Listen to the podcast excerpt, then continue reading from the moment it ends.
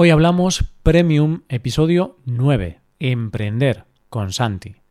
Buenos días, queridos oyentes, ¿qué tal? ¿Cómo estáis?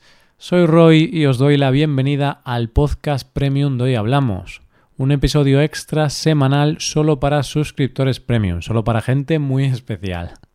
En este episodio tenemos a Santi con nosotros una vez más. Hoy Santi y yo hablamos sobre esta cosa que tanto nos gusta y que tanto nos apasiona, emprender.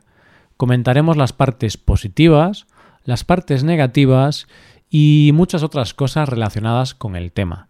Espero que disfrutes de esta conversación. ¡Comenzamos! Buenos días Santi, ¿qué tal? ¿Cómo te va? Muy buenas, Roy. Pues estoy muy bien, cansado de ser feliz. ¿Cómo estás tú? ¿Se puede estar cansado de ser feliz? Sí, se puede estar cansado de, estar feliz. El otro día eh, estaba viendo una película de, Ricardo Darín, que es uno de mis actores favoritos, es argentino, y, lo decía en la película. La película se llamaba El secreto de sus ojos. Está muy bien. Así que, como Ricardo Darín, cansado de ser feliz. ¿Cómo estás tú? Pues yo muy bien. Todavía no estoy cansado de ser feliz, pero estoy feliz, soy feliz, así que todo muy bien. Y también estoy contento porque hoy vamos a hablar de un tema que a mí personalmente me interesa mucho, a ti también, porque es un tema que, nos atañe, es un tema que, nos incumbe, que, que, nos toca de cerca, diríamos. O sea, es algo que nos afecta. Y es que hoy vamos a hablar de emprender, de ser emprendedor y de lo bueno, pero también de lo malo, obviamente, porque hay gente que nos escucha que es emprendedora, pero también hay gente que no lo es. Entonces vamos a hablar de esas cosas buenas y de esas cosas malas. Sí, es un tema que a mí me interesa muchísimo. Creo que tenemos muchas cosas que, decir. Como somos los dos emprendedores, es algo que está en nuestro estilo de vida, dice mucho de nuestra personalidad y tenemos, yo creo que muchas cosas que decir y que quejarnos también, seguramente. Hombre, quejarse siempre es obligatorio. Está muy bien quejarse, es divertido.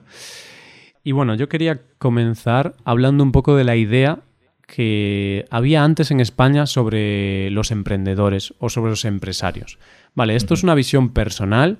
Yo creo que mucha gente en España tenía esta idea, incluso yo antes tenía esta idea. Y yo creo que antes en España pensábamos que ser empresario significaba ser un explotador, tratar mal a tus empleados, ganar mucho dinero. De hecho, también tenemos la versión de la palabra empresario como mezclada con la palabra dinosaurio, empresaurio, para decir que eres como una persona que te comes a todo el mundo, ¿no? Que destruyes todo a tu paso. Sí, sí, sí, sí. Es un poco el, arquetipo que teníamos de, empresario, porque también en España no había muchísimas empresas, como por ejemplo, como en Estados Unidos, pero las empresas que había eran grandes y fuertes. Entonces, eh, yo creo que esto correspondía a la típica figura que tú hablas. Y yo también creo que quizá eh, por los sectores en los que había muchas empresas, antes en España había muchas empresas en la construcción, sobre todo en la, en la década de los 2000 muchas empresas de la construcción y claro, no eran empresas de mucha calidad, por decir de alguna forma. Al final, eh, lo suyo era pagar lo mínimo posible a los trabajadores o lo que los trabajadores estuvieran dispuestos a aceptar y construir, construir, construir. Pero claro, yo creo que ahora esto ya ha cambiado porque la construcción ya no es tan importante y ahora ya hay empresas de todo tipo. Y de hecho, yo creo que ahora estamos dejando un poco a un lado esta visión negativa sobre los empresarios y de hecho ahora usamos mucho la palabra emprendedor porque como que suena más guay, más moderno. Si dices que eres un emprendedor, pues piensan que trabajas en un coworking y no sé, todo muy idílico, todo muy maravilloso. Sí, sí, sí. Es como que ahora es muy guay, ¿no? Como, como tú dices. Pero yo creo que se corresponde un poco al lavado de cara de la palabra, porque, como comentabas antes, el caso es que ser empresario estaba muy bien y era, digamos que eso era la, la imagen antes de la crisis, ¿no? Pero cuando llegó la crisis, los políticos empezaron a ver que el problema del desempleo estaba disparándose. Entonces dijeron, bueno, podemos traer empresas para que generen empleo, pero quizás lo más interesante es que la gente se lance a emprender, difundir esa idea de, ser emprendedor. Y fue cuando empezaron a hacer una campaña, bueno, de relaciones públicas, la gente empezó, pues, digamos, un poco a, verse en el reflejo de, esos primeros emprendedores y le dieron un aura espectacular, ¿no? Si tuviéramos Hollywood, hubieran hecho películas. Lo que tú planteas es que uno de los motivos por los que quizá en España, pues ahora ser emprendedor es guay, es que han querido, pues, limpiar un poco la mala imagen para que la gente se anime a trabajar por su cuenta, se anime a ser autónoma y así también luchar contra el desempleo. Y yo creo que esto es cierto, porque si miramos un poco los datos sobre los emprendedores en España, pues podemos ver que casi el 70% de los emprendedores españoles emprenden porque han detectado una oportunidad de negocio. Pero de ese 70% que detecta una oportunidad, ¿cuáles son los motivos concretos?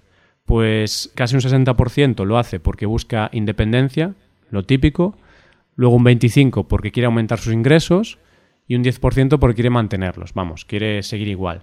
Pero hay casi un 30% de los emprendedores que monta su negocio por necesidad, porque necesita montar un negocio para poder vivir, para poder ganarse el pan. Y esto es muy interesante, Santi, porque mm, este porcentaje es el doble que en 2005. Es decir, en 2005, antes de la crisis, solo el 15% emprendía por necesidad, pero ahora mismo es el doble, casi el 30%. Hmm.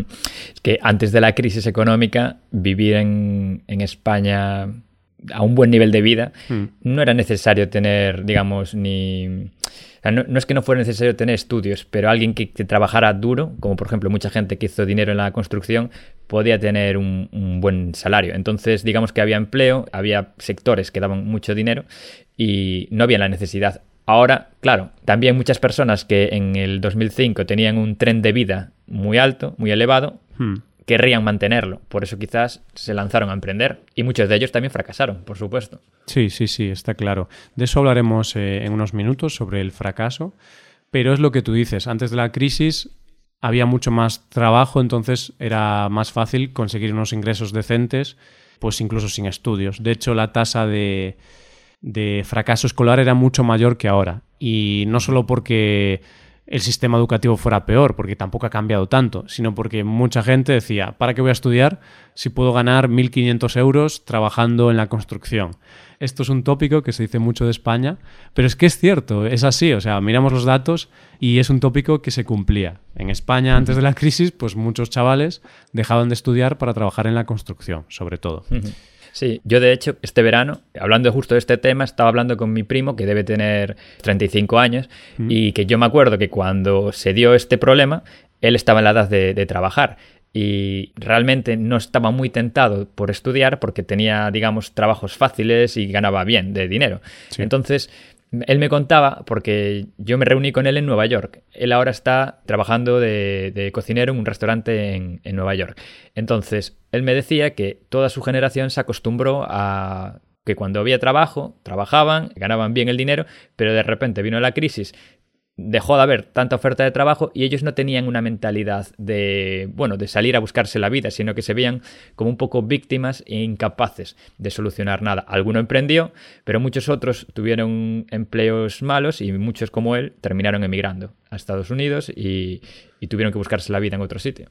Claro, podría ser un ejemplo de que, bueno, haber cogido esos trabajos en ese momento pues estaba muy bien, pero luego a largo plazo quizá no fue la mejor decisión. Tenemos el típico refrán de pan para hoy, pero hambre para mañana.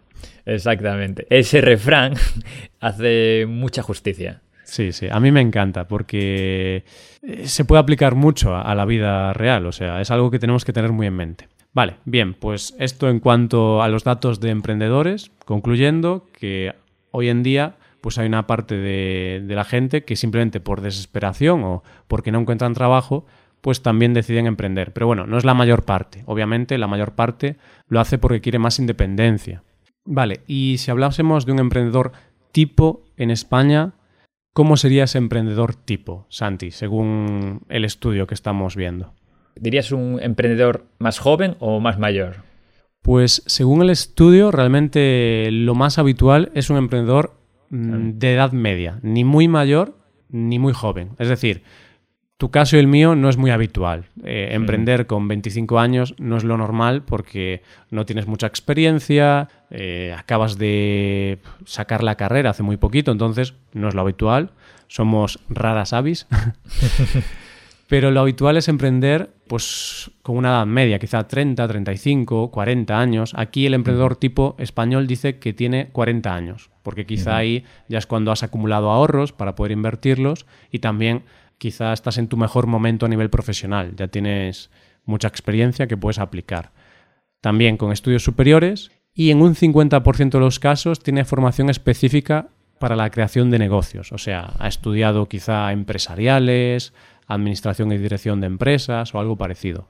Pero este dato me parece bastante interesante, ¿no? Porque al final solo la mitad de los emprendedores tienen estudios sobre negocios, el resto no. Digamos que hay una mitad que es, es muy valiente y muy lanzada para adelante, ¿no? Y otra, pues que quizás vaya más en, su personalidad. Ahora que estabas comentando lo de, lo de la edad media, me estaba acordando de que hay cada vez más personas mayores de 45 años que se lanzan a emprender. Mm. Y, y, el motivo es que a partir de los 45, 50 años existe, pues digamos, una tendencia a no ser contratado debido a tu edad. Muchas empresas, cuando tienes más de 45 o 50 años, creen que la persona pues mm, no será competente en ese puesto o prefieren por otras razones, no, la verdad es que no se podría decir una en concreto.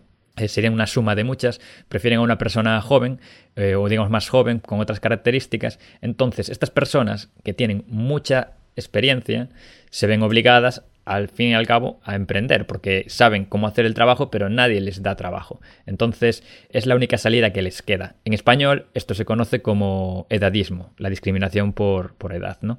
Y, de hecho hay una película muy buena que yo se la recomiendo a los oyentes, que la estrenaron hace poco.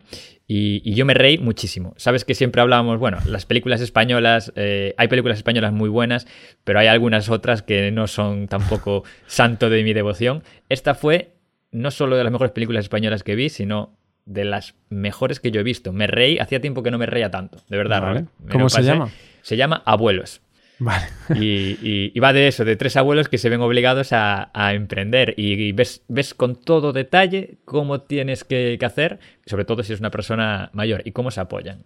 Vale, perfecto. Pues nos quedamos con esa recomendación, con la película Abuelos, y tengo que verla porque yo no la he visto y, y como la describes, pues parece muy interesante. Bien, vamos a pasar ahora a las ventajas, inconvenientes, lo bueno, lo malo. Bueno, vamos a hablar un poquito sobre, sobre todo sobre nuestra experiencia emprendiendo y lo bueno y lo malo que le vemos. Eh, voy a comenzar yo, si te parece bien. Y yo diría que para mí una de las mayores ventajas o de lo que más valoro de emprender es lo flexible que es y lo autónomo que puedo ser. De hecho, a la figura del emprendedor en España legalmente se la conoce como autónomo. Sería como solo, solo trader en inglés o algo así. Y entonces autónomo lo, dice muy bien. Autónomo es que haces tú las cosas por tu cuenta. Eres autosuficiente, lo haces tú solo, no, no necesitas, no dependes de otras personas, ni para bien ni para mal. Entonces, para mí eso es lo más importante, es lo que más valoro, porque en mi caso, por ejemplo, puedo decir mis horarios, puedo decidir con quién trabajo, eh, yo me organizo, yo me pongo mis objetivos, no sé, mm, me gusta mucho esa parte de, ser emprendedor. Sí, sin duda es la más atractiva. Cuando alguien te conoce y te pregunta sobre tu vida y le dices que eres emprendedor y, sobre todo eh, le cuentas cómo es tu negocio, te, seguramente te va a decir, ah, entonces puedes trabajar desde cualquier sitio. puedes trabajar en pijama. Y otra de las cosas que a mí me parece súper, súper interesantes es el que te permite, es una opción muy interesante para poder vivir de tu pasión. Pero, ojo, aquí hay que tener cuidado, porque cuando uno piensa que por ser simplemente autónomo va a poder vivir de su pasión y le va a salir bien, hay que tener mucho cuidado, porque esto implica, cuando tú eres autónomo, si por ejemplo quieres fundar una academia de yoga, te gusta el yoga y quieres hacer una academia de yoga, no significa que solo vas a tener que hacer yoga, sino que seguramente dos terceras partes van a ser cosas que no te gustan, como contabilidad, marketing o fiscalidad. Y especialmente el marketing va a ser lo importante para que el negocio funcione. Yo creo que una de las cosas que tenemos tú y yo en común, Roy, que yo creo que es algo que nos hace el camino más fácil para, desarrollar nuestros negocios, es que tenemos una preparación en marketing hmm. que muchos otros emprendedores, como por ejemplo, imaginemos una persona que quiere montar una academia o que quiere abrir un bar o un local, no tienen. Entonces, el marketing es natural y común para nosotros, pero este es el mayor problema que yo le veo. Si quieres vivir de tu pasión, sé emprendedor, pero tienes que formarte en cosas que quizás nunca te habías planteado. Hmm. Sí, estoy, estoy totalmente de acuerdo. O sea, puedes vivir de tu pasión, pero no vas a trabajar todo el tiempo en esa pasión. Yo qué sé, si te encanta eh, hacer figuras de madera, pues realmente podrías ganarte la vida haciendo figuras de madera y vendiéndolas, pero seguramente estarías un 30%, un 40% del tiempo haciendo figuras de madera y el resto del tiempo gestión con clientes, gestión de la web, de los pedidos, enviarlos. Eh, como tú has dicho, fiscalidad, marketing, bueno, hay muchos temas y de hecho esto es un inconveniente que comentaremos después, pero claro, sí que puedes vivir de tu pasión, pero tienes que hacer otras cosas que quizá no son tan divertidas, pero oye, hay que hacerlas. Y mm, siguiendo un poco con el tema de vivir de tu pasión, yo también lo definiría como un crecimiento, una satisfacción personal. O sea, para mí eso es una ventaja porque en un proyecto tú ves cómo crece o cómo decrece también. O sea, puedes ver cómo crece o cómo cada mes dices, ostras, cada mes esto va peor y me voy a dar un golpe. Vale, eso está mal, pero en muchas ocasiones, sobre todo al principio, puedes ver cómo crece y cómo tus esfuerzos se ven recompensados. Y para mí, esto eh, lo comparo yo siempre con mi experiencia trabajando para una empresa. Y yo cuando trabajé antes, el trabajo que yo hacía no veía cómo colaboraba para crear algo grande. No me parecía un trabajo muy útil para ayudar a las personas. En cambio, ahora sí que cada vez que hago algo, publico un nuevo episodio, eh, hablo sobre un nuevo tema, tengo una clase con un alumno, sí que veo que todo ese trabajo me permite crecer a mí profesionalmente, pero también permite que otra persona se beneficie. Una persona mejora su español y a lo mejor esa persona que gracias al podcast aprende una nueva palabra o mejora su español después de un año, luego puede conseguir un trabajo mejor porque tiene un mejor nivel de español. Y yo todo eso lo veo porque recibo correos de gente que aprueba exámenes. Vamos, eso lo estoy viendo y para mí es increíble. O sea, yo me siento genial cuando un alumno me manda un correo y me dice, hey Roy, después de un año escuchando tu podcast, he conseguido aprobar el examen del EB2. Y eso es increíble. Y yo, por desgracia, en el anterior trabajo que tuve, no veía esa aportación positiva al mundo. Sí, al fin y al cabo, te gusta ver que, generas un impacto, ¿no? Hmm, y un impacto positivo, sobre todo. Esperemos. Claro, porque luego hay negocios que generan impactos negativos, ¿no? El negocio de desaprender español podrías tener. Coincido contigo. La semana pasada me, reuní con una cliente y me estaba comentando una anécdota que cuando consiguió entrar en la empresa donde está trabajando, se encontró a la de recursos humanos que le presentó a otra persona y le dice, bueno, mira, esta es Mercedes. Eh, por cierto, tiene un currículum espectacular, te encantaría. Y me lo venía y me lo decía, ¿no? Y, me lo decía con mucha ilusión, ¿no? Y aparte de que, bueno, consiguió el trabajo y que en la entrevista le dijeron que, que había tenido un currículum muy, muy bueno y ella estaba como muy orgullosa, cuando recibes palabras de este estilo o sobre todo correos, pues te, te, gusta, ¿no? Entonces digamos que ves el impacto más directo tanto con tus relaciones personales como en tu barrio, como en tus familiares, porque también los puedes ayudar. Y por eso me parece que está muy bien ser emprendedor. Vale. Eh, otra cosa que para mí es positiva y creo que para ti también, de hecho esta ventaja me la comentaste tú cuando estábamos preparando el episodio, es desarrollar espíritu de sacrificio. Explícame un poco esto, espíritu de sacrificio. ¿Qué es esto, Santi? Pues mira, es muy sencillo, Roy. Si no madrugas, es muy difícil que el negocio salga adelante, porque vas a tener muchos problemas nuevos de todo tipo. Entonces, lo primero de todo que tienes que hacer cuando emprendes es diferenciar, separar tu tiempo de trabajo con tu tiempo de ocio. Sí. Por eso decimos que la palabra en español negocio viene del, latín negotium, que significa no ocio. Sí, eso, bueno, ahí tengo que pararme porque eso me parece increíble. Y eso es cierto, o sea, Negocio viene del latín, negotium, la unión de la palabra no y ocio, o sea, ocio. Te diviertes, todo muy bonito, y negocio es no, no hay ocio, porque claro, el negocio es la negación del ocio, o sea, cuando estás con tu negocio, a ver, puedes divertirte un poco en tu negocio, obviamente. Yo a veces, joder, me lo paso bien. Ahora mismo estoy trabajando y me lo estoy pasando bien. Pero tienes que ser disciplinado y no puedes dejarte llevar por la diversión. Sí, sí, sí. De hecho, uno de los grandes temas de los, todos los emprendedores, y que a mí me gusta mucho leer sobre ello, y estoy seguro que, a ti también te interesa, es el de las rutinas por las mañanas. Hmm. Que ¿Tú tienes alguna rutina o algo que te ayuda en particular? Mm, yo no, ¿sabes por qué? Porque yo todavía estoy en el proceso de ser mejor emprendedor y de mejorar, y realmente ahora mi rutina es levantarme y ponerme a trabajar. Pero sí que es cierto que bueno, poco a poco estoy cambiando cosas en mi vida y quizá una de las siguientes cosas sería tener una mini rutina de 10-15 minutos. Lo único que hago, Santi, como rutina, es que pongo el despertador muy lejos de cama, sobre todo ahora en invierno que hace frío, entonces así estoy obligado a levantarme y cruzar la habitación y apagar el despertador, entonces como ya estoy fuera de cama con el frío y tal, ya me despierto. No, no, no voy a volver a cama, porque si estoy en cama y apago el despertador desde cama, hay una probabilidad de que me quede en cama un ratito más. Y eso está muy mal. de, que, de que no haya podcast. Hay una gran probabilidad de que no haya podcast. Eh, un día podríamos comentar que al fin y al cabo esta rutina se va formando con el tiempo. Tú puedes intentarlo, pero se va formando. Entonces, todos vamos pasando por diferentes etapas y parece mentira cuando echamos la vista atrás y decimos, hace un año yo me levantaba a esta hora o hacía esto. Yo hago lo mismo, yo con el mm. teléfono, ahora en invierno lo pongo más lejos, aunque sí que es cierto que ya me despierto a una hora, eh, siempre ayuda, por si acaso, tener el teléfono alejado o incluso si tienes la opción de tener un despertador y no tener el teléfono en la habitación para dormir más tranquilo, dejarlo fuera. Mm. Sí, estoy de acuerdo. Y por último, últimas ventajas o cosas positivas. Eh, una sería, por ejemplo, que te obliga a mejorar socialmente, porque tienes que hacer contactos en muchos casos, entonces tienes que obligarte a tener un buen perfil de LinkedIn, ir a eventos, como comentábamos en el episodio pasado, tú y yo, y, bueno, mejorar tu red de contactos.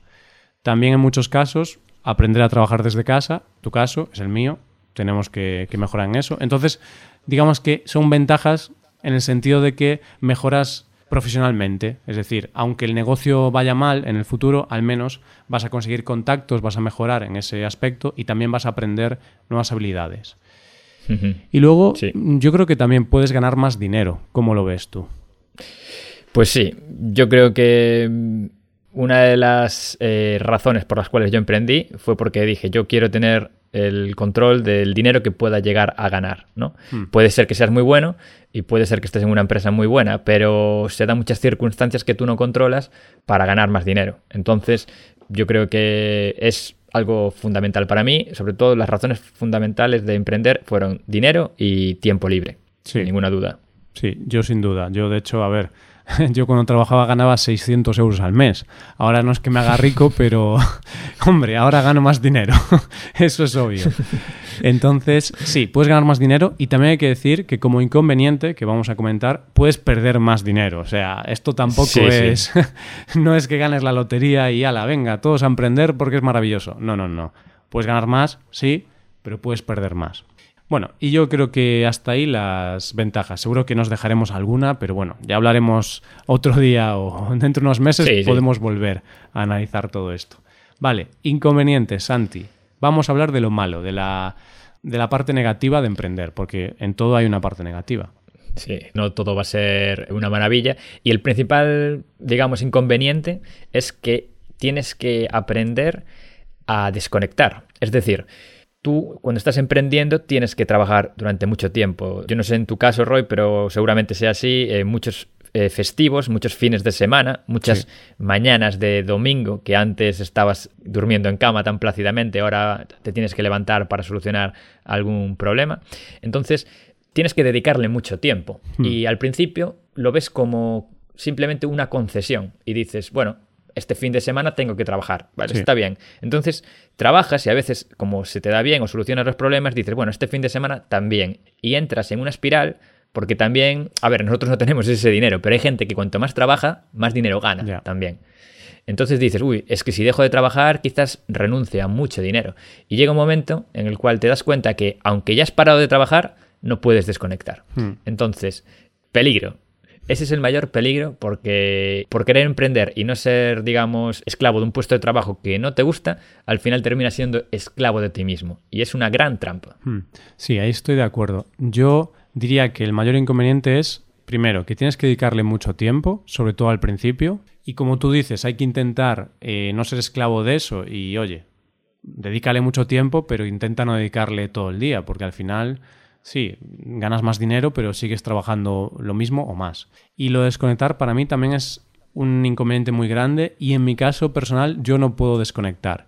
Por ejemplo, yo si voy de vacaciones tengo que llevar el portátil porque siempre tengo que tener una conexión a internet con el portátil por si hay algún problema con la web, por si algún suscriptor premium tiene algún problema.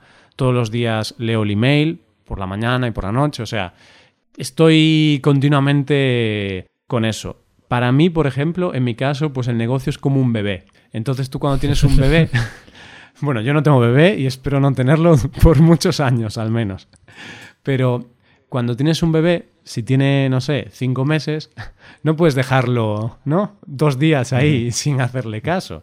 Si tiene 15 años, sí que puedes dejarlo, pero cuando tiene un año, tienes que estar monitorizándolo, tienes que estar pendiente de él todo el tiempo.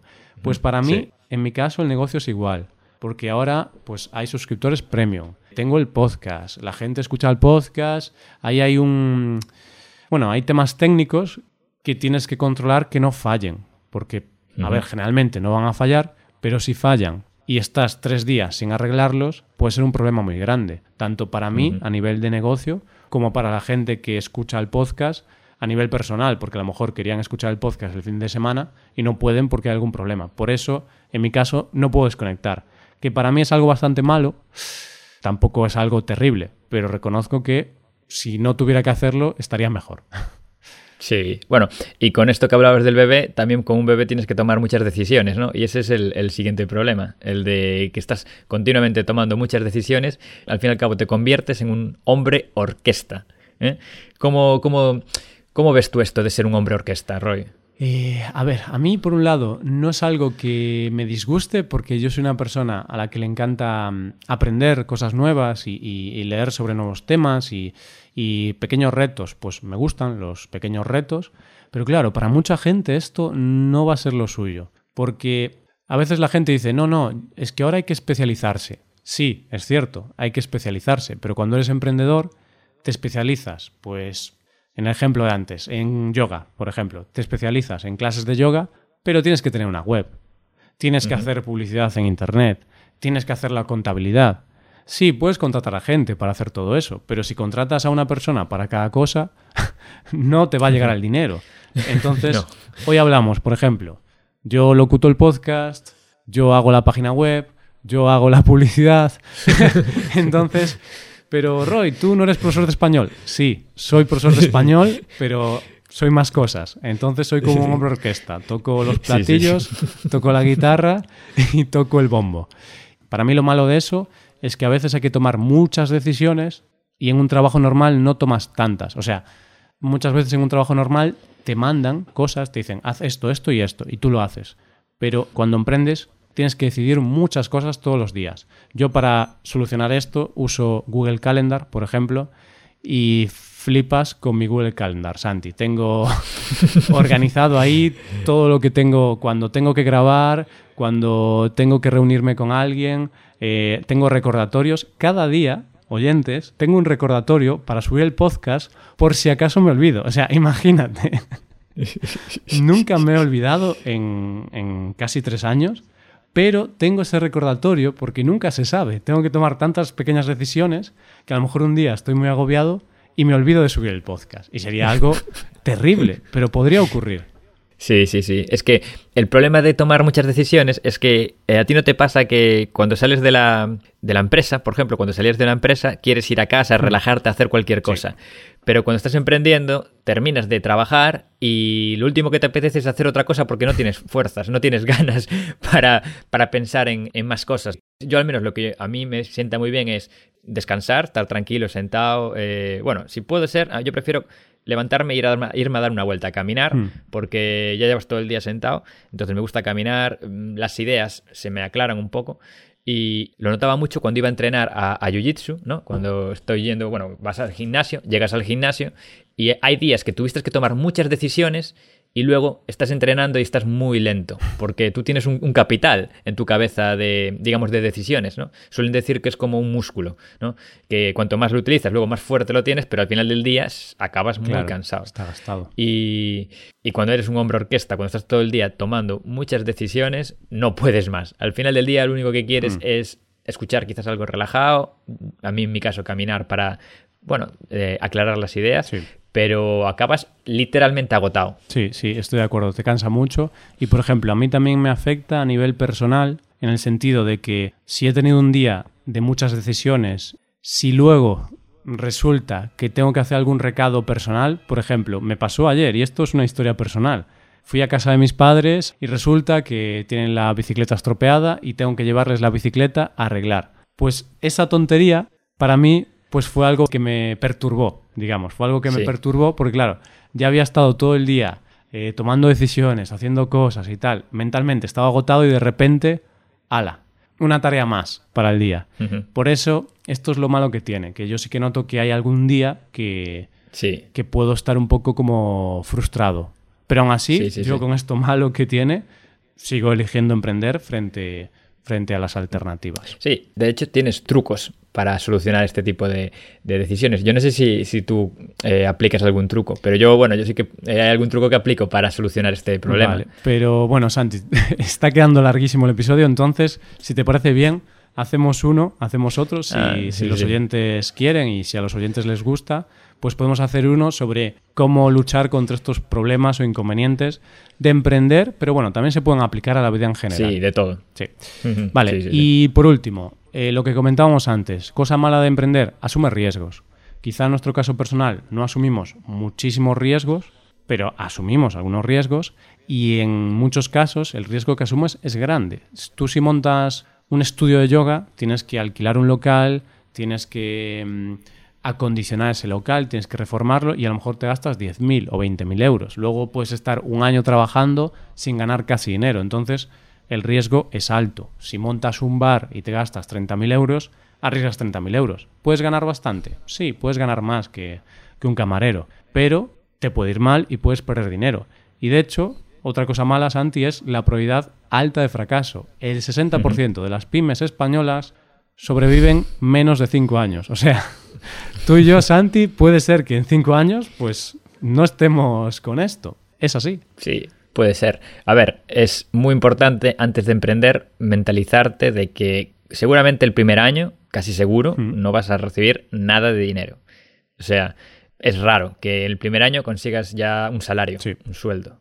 Ahora bien, dicen que lo ideal es que tú te puedas comprometer a tres años con tu proyecto para ver si el proyecto funciona. Y yo creo que también que, tres años es el, el, tiempo ideal. ¿Qué pasa? Si eres joven y no tienes responsabilidades y tienes ahorros, porque esa es otra. Claro antes de emprender vas a estar un, año quizás ahorrando para poder emprender otro año, si tienes suerte.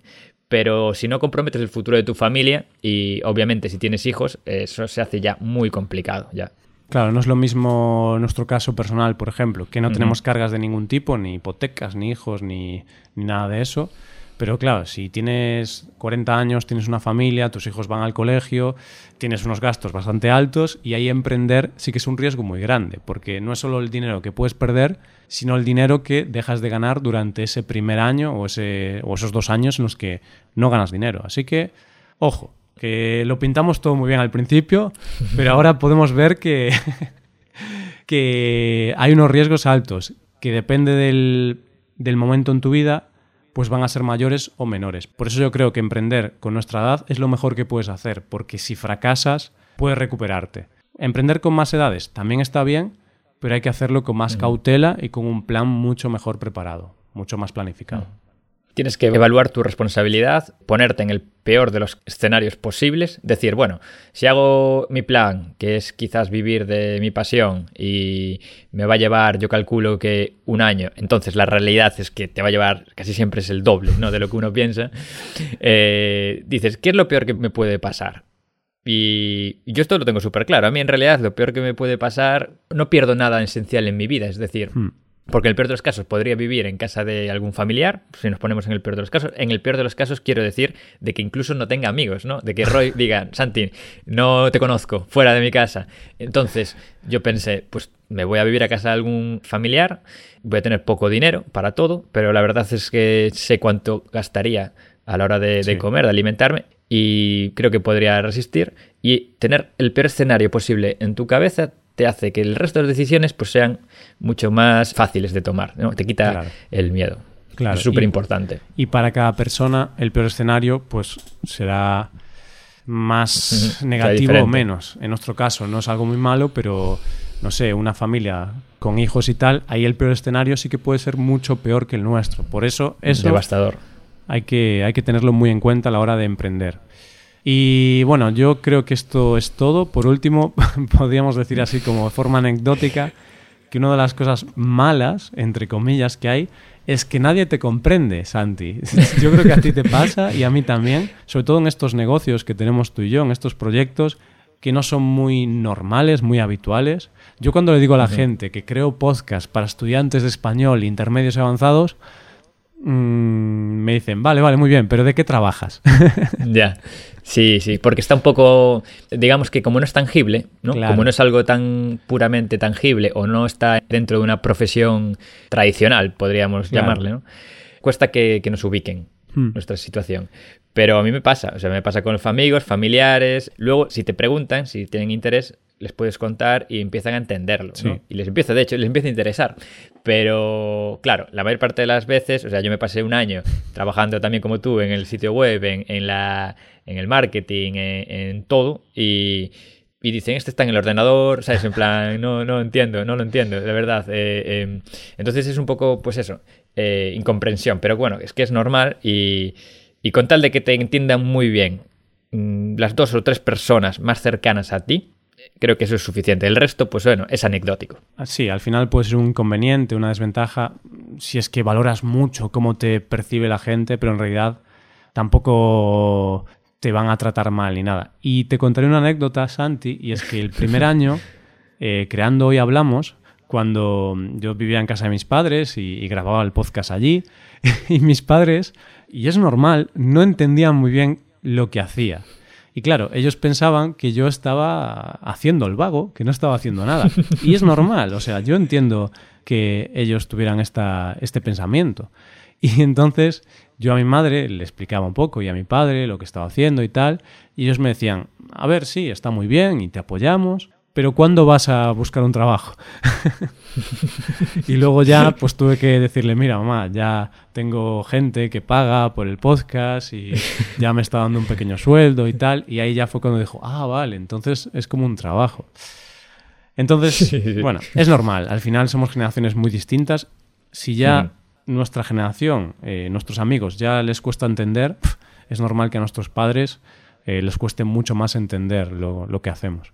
Yo ya no lo intento. Yo, cuando mi padre me, sigue enviando ofertas de trabajo y cuando lee algo en el periódico me dice cosas y yo lo miro, lo miro con compasión y digo, bueno, es lo que hay. Es lo que hay. Claro, al final cada uno está en su propio mundo. Bueno, Santi, eh, ha quedado un episodio largo, pero yo creo que ha quedado interesante, al menos desde mi punto de vista. Mm, no ha sido posible resumirlo más porque había muchas cosas de las que hablar.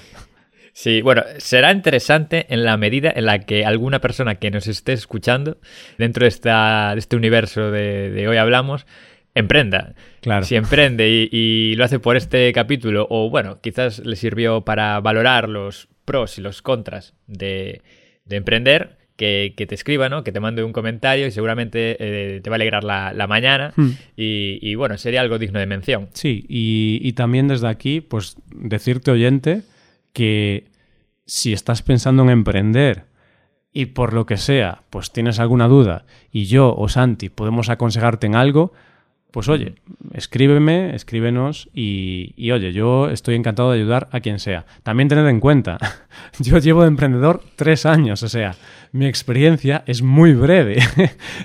Aquí hablamos de nuestras experiencias, pero nosotros somos emprendedores noveles. Principiantes. Principiantes, tenemos muy poquita experiencia, entonces hablamos desde nuestra experiencia, pero seguro que si seguimos emprendiendo dentro de tres o cuatro años, pues podremos aportar mucho más de lo que aportamos ahora.